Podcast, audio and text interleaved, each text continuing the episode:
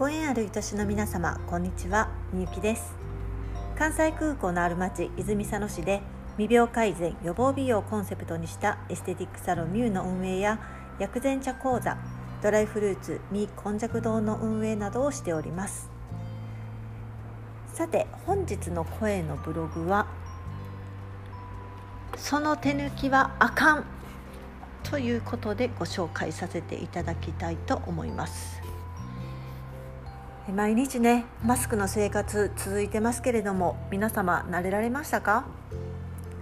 自粛で家の中にいる時っていうのはやっぱりちょっとマスクも外してますんでねマスクをする回数で見ると少なかったかもしれないんですけれどもこうやって自粛解除にもなると外出の機会も増えますのでねどうしてもマスクの着用率っていうのは上がってしまうと思います。で、えーと、うちのサロンもねあのもう営業再開させていただいててお客様ともお会いしていろんなお話をさせていただいてる中でですねあるお客様からお伺いしたんですが、えー、お客様のお知り合いの中でですねえー、マスクしてるから日焼け止めも塗ってへんっていう人がいてるんですということで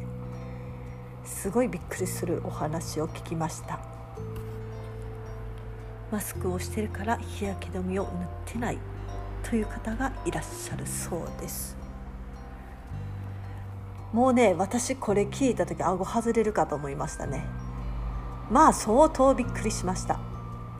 えー、日本人女子っていうのはねメイクをしてないすっぴんを隠すのにもこうマスクを利用したりもしますよね。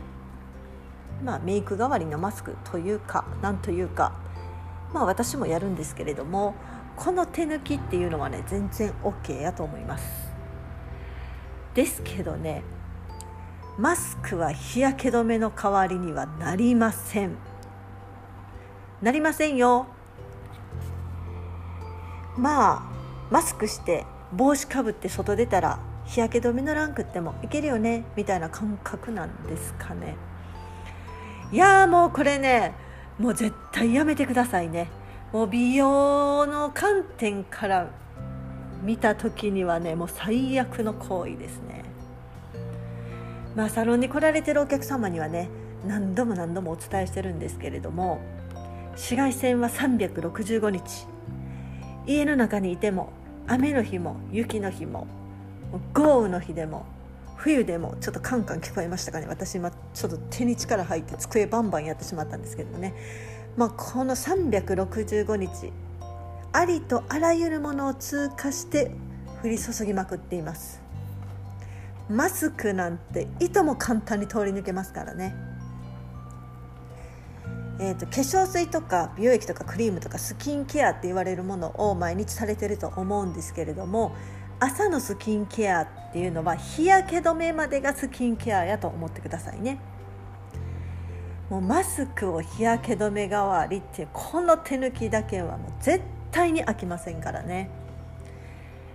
まあ日々の積み重ねがね今の肌でありお体です。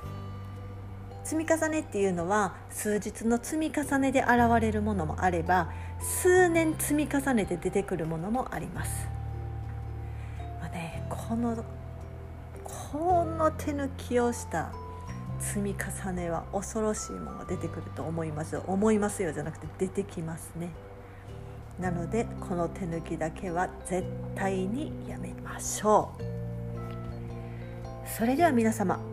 この後も素敵なお時間をお過ごしください。ではまた次回。